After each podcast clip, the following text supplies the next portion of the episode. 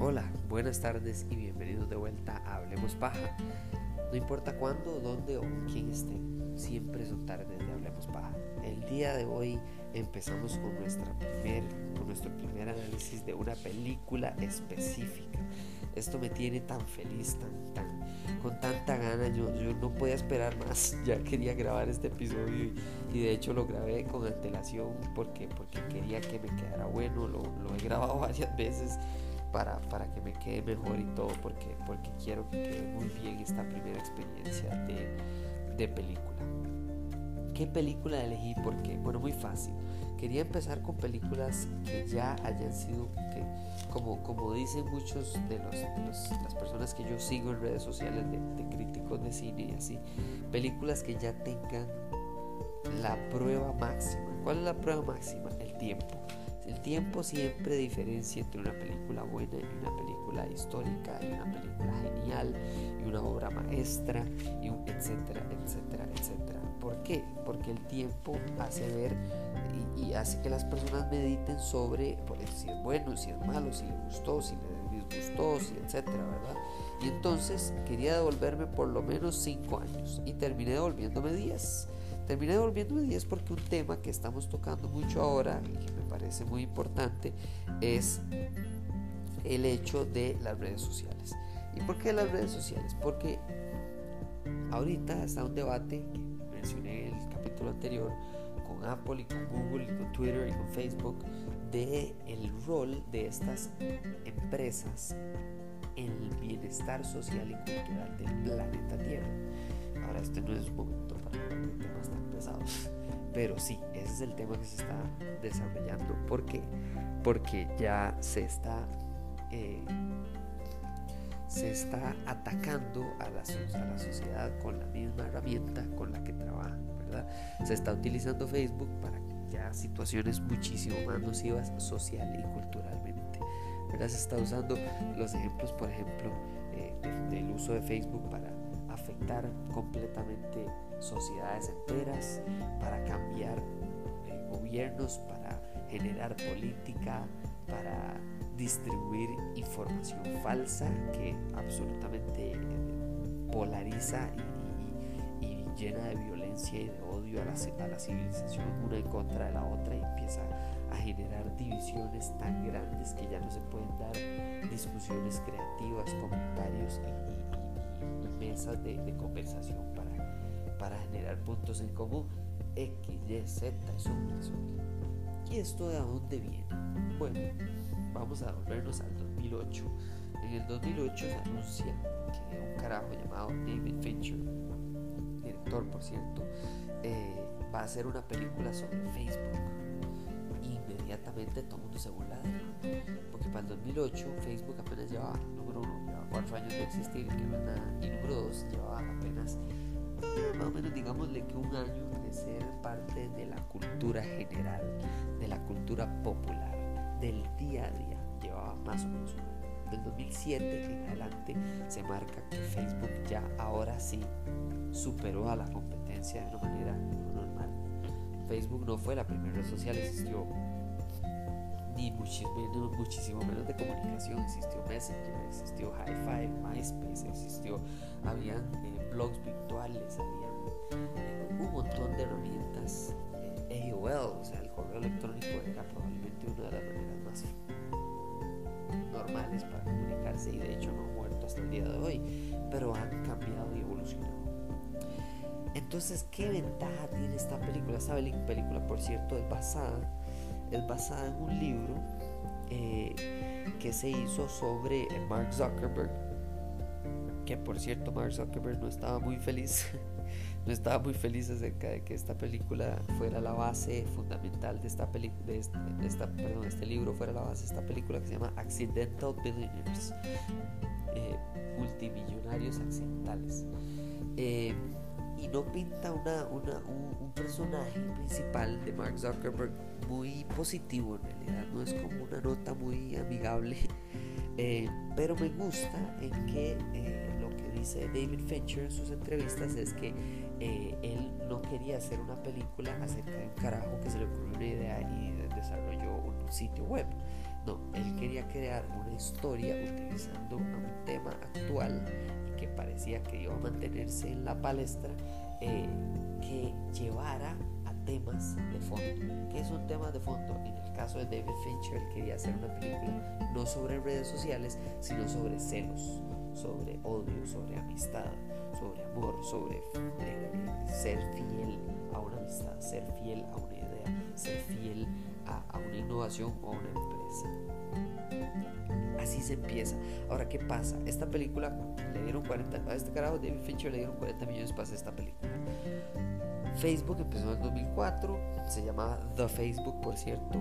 Para el 2008 tenía 500 millones de usuarios. Por eso digo que ya en ese momento estaba superando a High Five, estaba superando MySpace, estaba superando estas otras plataformas que podían haber sido el detrimento de Facebook y al final, pues ya sabemos el mundo en el que existimos, tanto así que Facebook es dueño de Instagram, de, WhatsApp, de Facebook es dueño del mundo. y además, este año, al 2020, Facebook tiene reportados aproximadamente más, un poco más de 2.700 millones de usuarios. 2.700 millones. Eso quiere decir que casi, casi que una de cada tres seres humanos del mundo tiene Facebook. Pero bueno, salgámonos de la realidad y volvamos al cine. Mark Zuckerberg no le gusta el hecho de que, bueno, se va a caricaturizar su personalidad. ¿Por qué? Porque entonces agarran un carajo como JC Eisenberg, que estaba empezando a, popularizarse, a, generar sus pasos, a ser una estrella importante del cine, eh, para hacer esta actuación espectacular. Espectacular nominada al Oscar. O sea, este carajo, de verdad, el guion no era sencillo. La manera de, poder eh, comunicar el guion, eh, comunicar al público no solo lo que dice, sino cómo, sino cómo lo dice, perdón, es espectacular. O sea, no hace falta nada más que ver esta película para entender la genialidad de Jesse Eisenberg tomando el personaje de Mark Zuckerberg. Cuando uno ve a Mark Zuckerberg de la vida real y uno ve un par de entrevistas se da cuenta que no es esa persona que sale en esta película, pero uno verdaderamente entiende por qué esta caricatura, esta versión de Mark Zuckerberg es absolutamente totalmente necesaria, útil y excelente para esta película. Luego de él está Andrew Garfield, que hace de Eduardo Savern, que es el, cofundador. Y eh, Justin Timberlake hace a Sean Parker, el, el inversor, destructor, eh, eh, personaje que envenena en la escena eh, y eh, Army Hammer, por cierto, que eh, para esos años no era absolutamente nadie en, el cine, tenía muy, muy, muy, muy pocos créditos a su nombre. Army Hammer hace a los gemelos Winklevoss. Él, un actor, hace de gemelos. Es, es absolutamente genial y funciona. Es uno de los muchos riesgos que David Fincher toma y que absolutamente que le dan réditos gigantescos a él dentro de esta dentro de esta, esta película que nadie pensaba que iba a ser tan importante como lo fue y como lo es. eso es a lo que voy. Pero bueno, eh, nominada al Oscar, nominada por, eh, si no me equivoco, siete nominaciones tenía. Nominada a Mejor Director, Mejor Cinematografía, Mejor Edición de Sonido, Mejor Actor, Mejor Guión Adaptado, Mejor Edición eh, y Mejor Música. Pero antes de hablar de los Oscars, hablemos de cómo se cambió la narrativa social de esta estupidez que sí, van a hacer una película sobre Gmail, sobre Yahoo, sobre Google, eh, que en realidad me parecería muy interesante. Una película de Google me parecería genial, pero bueno, eso es otro tema. Eh, eh, punto es que sale en el 2010, meses antes y demás, pero para explotar no solo las poquitas redes sociales que existían para ese momento, pero específicamente YouTube, específicamente anuncios en el Super Bowl en todo lado, sale el prólogo de esta película, que es probablemente uno de los mejores prólogos que yo he visto en mucho tiempo. Es absoluta y totalmente genial, sencillo, simple, comunica el mensaje tan directamente al público, es tan simple. No hay nada más bonito que la simpleza es elegancia. Decía Johnny Ive de la Apple. La simpleza, cuando algo es simple, no significa que no es complicado. Nada más significa que comunica su, su finalidad de una manera más práctica, más con menos complejidad menos complejidad no significa menos belleza. El prólogo es absolutamente genial. Si pueden meterse a, YouTube, por supuesto que todavía está ahí. Básicamente es eh, una canción ahí de fondo y ponen como imagenología, bueno, imágenes de, Facebook y un par de frases brutales, pero brutales, brutales. Eh, que, absolutamente me, encanta porque describe no solo la película, sino probablemente una de las cosas más importantes que son las actuaciones. Eh, y, le doy dos. O sea, eh, eh, el prólogo, la frase que pone escrita en, la, pantalla es, uno no hace 500 millones de amigos sin crear un par de enemigos. Y después está la frase que dice Jesse Eisenberg como Mark Zuckerberg. No, perdón, que le dicen a él, que le dice, muchacha, Erica Albright, le dice, tú no eres un imbécil, pero intentas tan fervientemente serlo que por eso cree que lo eres. Eh, estoy tratando de traducirlo, ¿verdad? La frase está en inglés, pero lo importante es que el prólogo dejó entrever que no es una película sobre software es una película sobre cómo codificar algo que funciona o cómo ganarle high five y MySpace. No, no se trata de eso, se trata de celos, se trata de fidelidad, se trata de amistad, amor, odio, etc.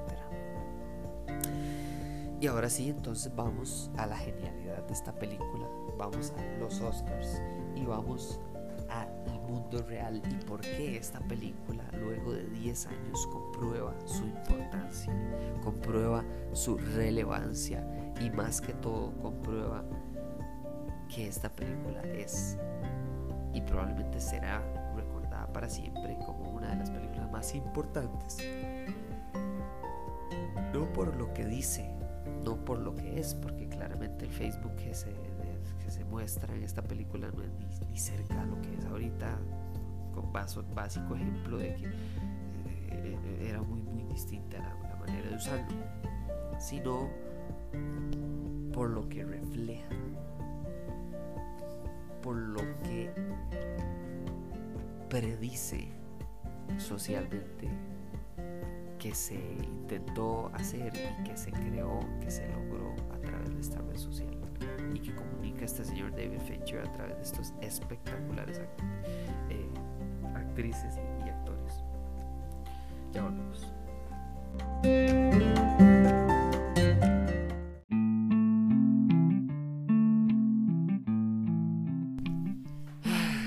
Qué buena película, la verdad es que qué, excelente director, qué, qué injusticia que esta película haya perdido Oscars en general, sin importar si fueron uno o en este caso cuatro.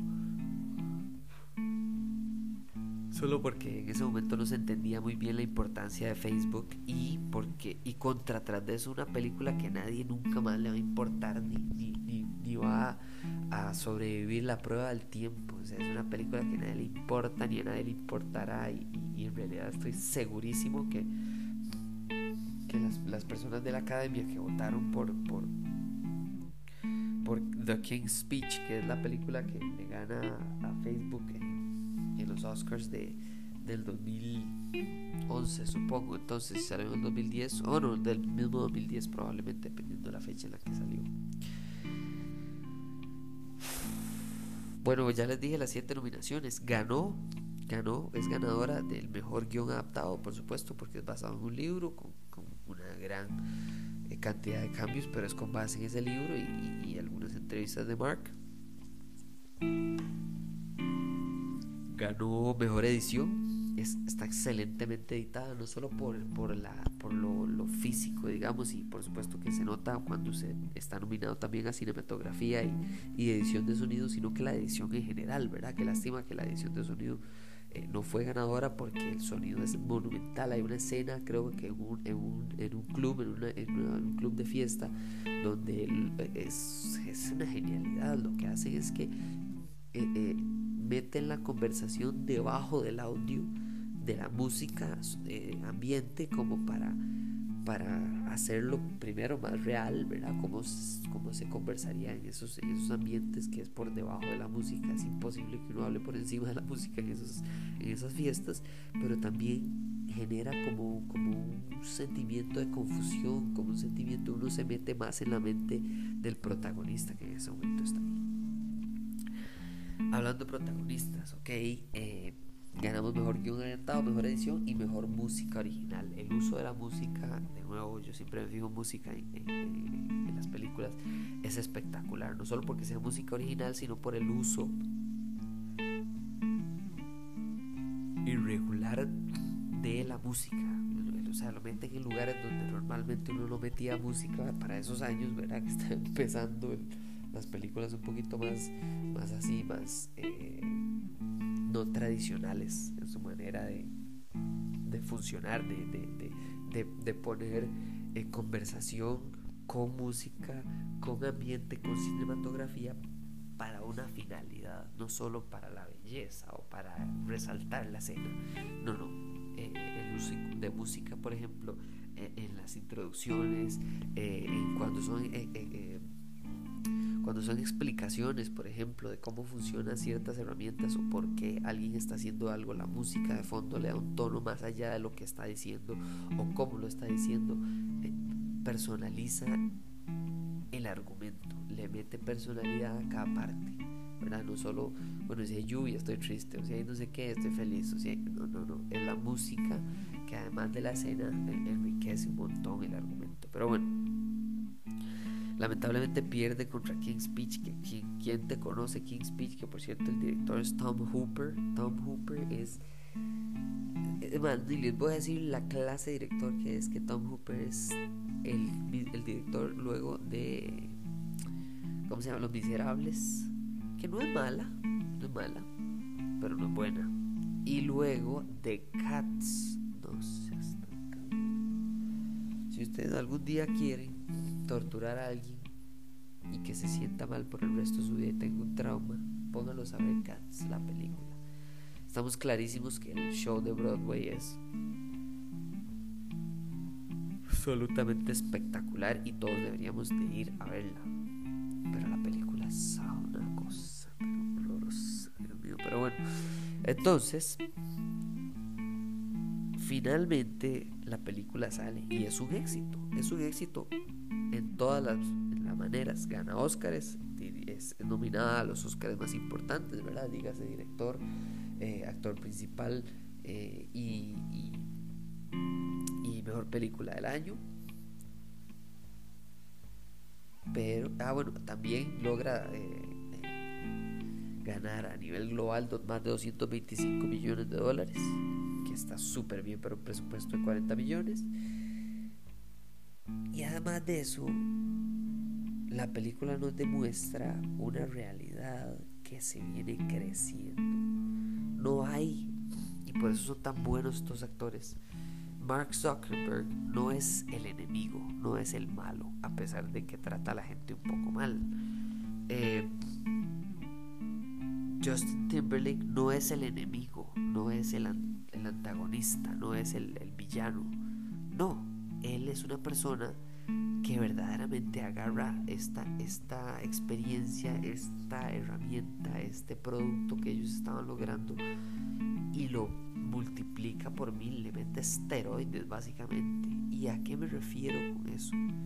A que cada una de las personas que participan en esta película se da cuenta uno que todos tienen un pedazo de la razón. ¿Cómo así de un pedazo de la razón? Bueno, la película se trata de la demanda o de la pelea o de la discusión acerca de Facebook, no solo de quién la creó, por qué la creó, sino cuánto tengo derecho yo, qué hago yo para destruir a alguien más, por qué la creé, que probablemente es una de las cosas más polémicas, porque Mark Zuckerberg mismo eh, ha dicho algo que me parece absoluta y totalmente válido, pero que debería también entender que esto es una película de Hollywood y tiene que, como tal, generar emociones, tener un impacto emotivo en las personas que, que estaban viendo o yendo al cine. Tanto así que por supuesto hay cosas que se exageran o que del todo no existieron en la vida real. Ejemplos eh, clarísimos, por ejemplo, de que, de que, la película no es sobre Facebook, sino que la, Facebook es la herramienta para dar la película.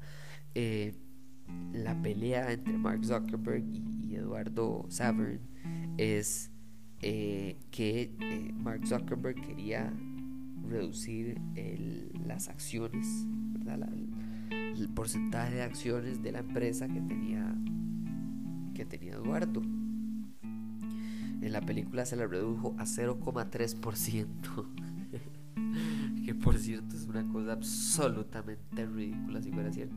En la vida real fue un 10% a lo que se la redujo y sí, lo que sí sucedió es que Mark Zuckerberg lo engañó, lo engañó, no se sabe cómo, pero lo engañó para firmar en algún momento para que para que redujera sus acciones.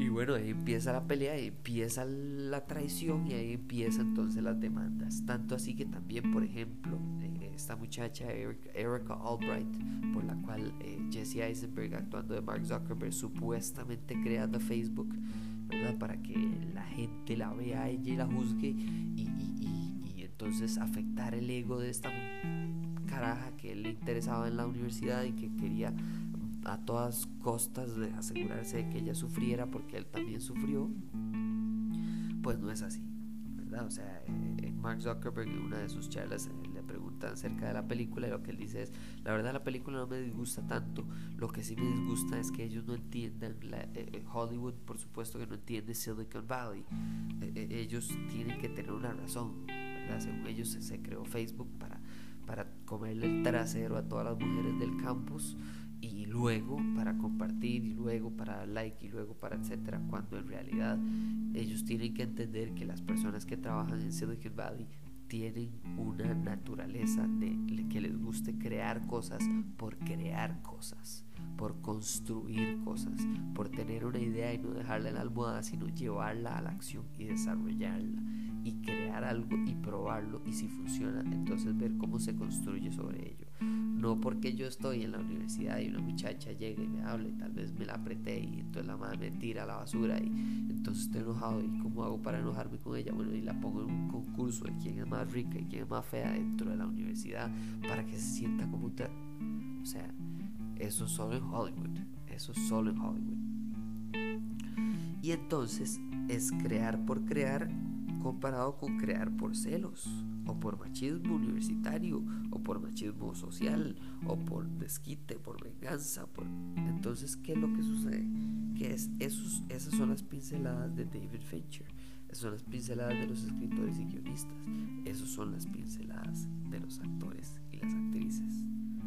Llevar esto aún más allá de lo que estaba intentando nada más ser una historia, una narrativa de, eh, por ejemplo, entender que los hermanos Winklevoss tenían esta idea de Harvard Connection, luego llamada Connect U, Connect University, que básicamente era Facebook a nivel universitario. ¿verdad? Conectar las universidades, que las universidades tuvieran este, esta herramienta, hacer la prueba y luego ver si lo sacaban al público. ¿Y qué pasa? A Mark Zuckerberg no le interesa eh, crear esta herramienta, pero se, de, lo que hace es jugarles sucio a estos dos gemelos porque los gemelos tienen son millonarios eh, van a Harvard eh, y tienen, son de una familia de mucho dinero y Mark Zuckerberg por supuesto que siendo la persona inteligente que se da cuenta que ellos tienen acceso a tienen acceso a, cantidades de dinero y de, y de, herramientas que les podría a ellos facilitar ganarle la competencia a él, la carrera a él de desarrollar esta idea que ellos entre los tres idearon. Y hay una línea genial dentro de la película que es si ustedes verdaderamente crearon Facebook, hubieran creado Facebook ustedes. ¿Y, y a qué se refiere? El contexto de la película es que Mark Zuckerberg le está diciendo, sí, claro, ustedes tenían la idea, pero sin Mark Zuckerberg no hay Facebook. Sin Mark Zuckerberg no hay Facebook. Sin eh, Eduardo Saverin no hay Facebook. Sin Sean Parker no hay Facebook. Pero sin, eh, sin los eh, gemelos Winklevoss tampoco hay Facebook. Pero sin Mark Zuckerberg no hay nada. No hay Facebook, no hay Facebook, no hay Connect You, no hay Harvard Connection, no hay nada de lo que tenemos hoy en. Entonces es interesante porque por supuesto de eso se trata. Se trata de que él acepta que para retrasar su, su, su competencia con estos gemelos que él sabía que tenían acceso a herramientas que él no por su posición social y por su conocimiento y por su y porque verdad son, son capaces eh, de claro, los retrasó y al final, bueno, y ellos pueden quejarse lo que sea, que igual al final creo que las demandas de los Winklevoss les dieron como, no sé, 20 millones, 200 millones de dólares. Eh, y eh, Facebook compró Connect You, o sea, lo compró y lo, lo como parte de, ellos y listo, compró esas acciones y ya esos gemelos dejaron una millonada. ¿Qué importa esta película? ¿Qué importa al final? Todo este análisis que acabamos de hacer, todo este contexto, todo este eh, análisis interno y de, de lo que rodea esta película. Importa porque esa es la razón por la que la elegí. The Social Network es una película que cualquier persona que recuerde este año va a recordar esa película. No va a recordar The King's Speech. No va a recordar Cualquiera de los Oscars que ganó The King's Speech va a recordar Facebook, no los galardones de Facebook, no la capacidad del director de Facebook. Va a recordar a Jesse Eisenberg haciendo una caricatura de una persona que existe en el mundo real, porque Facebook hoy por hoy es la agenda social, cultural y política mundial. Facebook ya hoy no es algo donde al principio de cada post que uno hacía salía el nombre. Entonces era David Segura eh, está en el cine. David Segura piensa que el gobierno es una basura. David Segura quiere ir a la playa. O sea, no se trata de eso. Así empezó. Pero hoy por hoy es una máquina a donde las personas creen que tienen el 100% de libertad de ver y seleccionar lo que ellos quieran. Mientras que es un algoritmo, es un algoritmo o una cantidad de algoritmos gigantescos que básicamente son opiniones hechas en código de desarrollador para generar algo, para generar crecimiento, para generar ingresos, para generar publicidad, mercadeo, comunicación eh, odio, polarización, eh, escándalo. Y no porque eso es bueno o malo para la sociedad, no, porque eso es lo que vende. Eso es lo que. Lo que vende es que esta persona esté en Facebook lo más posible. Es decir, ojalá la taguen para que comente, para que tague a alguien más, para que le dé like a un, a un, post, para que lo comparta, para que se indigne con cierta cosa social que hay en, eh, X país del mundo que antes él no podía ver. Y entonces, ¿qué pasa? Que hoy por hoy la gente cree que las redes sociales, como nos expanden el horizonte, como nos permiten tener acceso más allá de nuestras fronteras, como nunca antes hemos podido creer y creemos o tenemos esta ilusión de que vivimos en un mundo reflejado por nuestras redes sociales y no al revés, no unas redes sociales que reflejan el mundo en el que existen. Y de ahí salen los encontronazos, de ahí salen las peleas, de ahí sale la intoxicación mental, la depresión, la ansiedad, los complejos físicos, la anorexia, la bulimia, etcétera, etcétera, etcétera. Esta película demuestra que todos, todos hoy por hoy utilizamos Facebook igual que Mark Zuckerberg para nuestro fin, para nuestra, eh, nuestro egoísmo.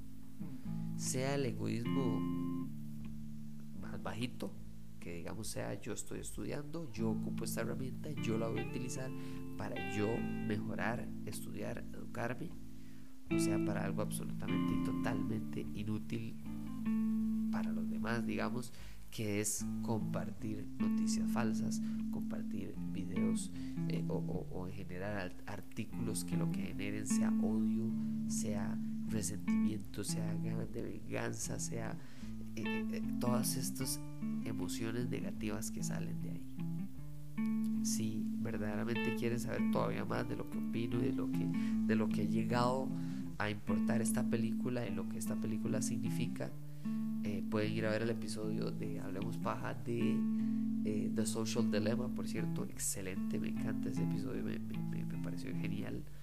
Pero sí, eso es lo que quería hablar, quería mencionar estas características tan importantes de esta película que quería hablar con ustedes, que quería soltarles la paja, que quería que supieran, que entendieran eh, lo que me importa a mí estas películas que sobreviven la prueba del tiempo, la prueba de la memoria. A mí se me olvida la mitad de las películas que veo al final, ni me acuerdo que la vi.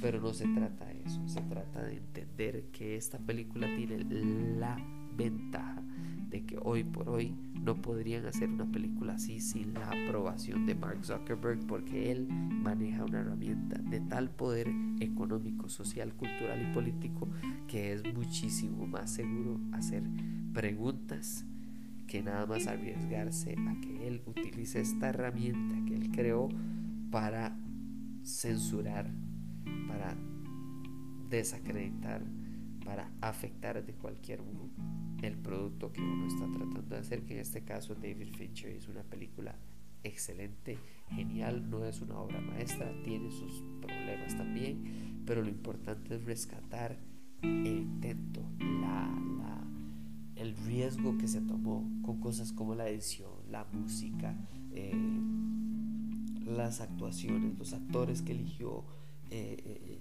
las palabras con las que dirijo dirigió el guion. O sea, muchas de sus decisiones no fueron fáciles, pero todas llevaron a un camino muy correcto que fue el de comunicar una historia que hoy por hoy todavía sigue evolucionando. Esta película cambia cada año como cambia Facebook.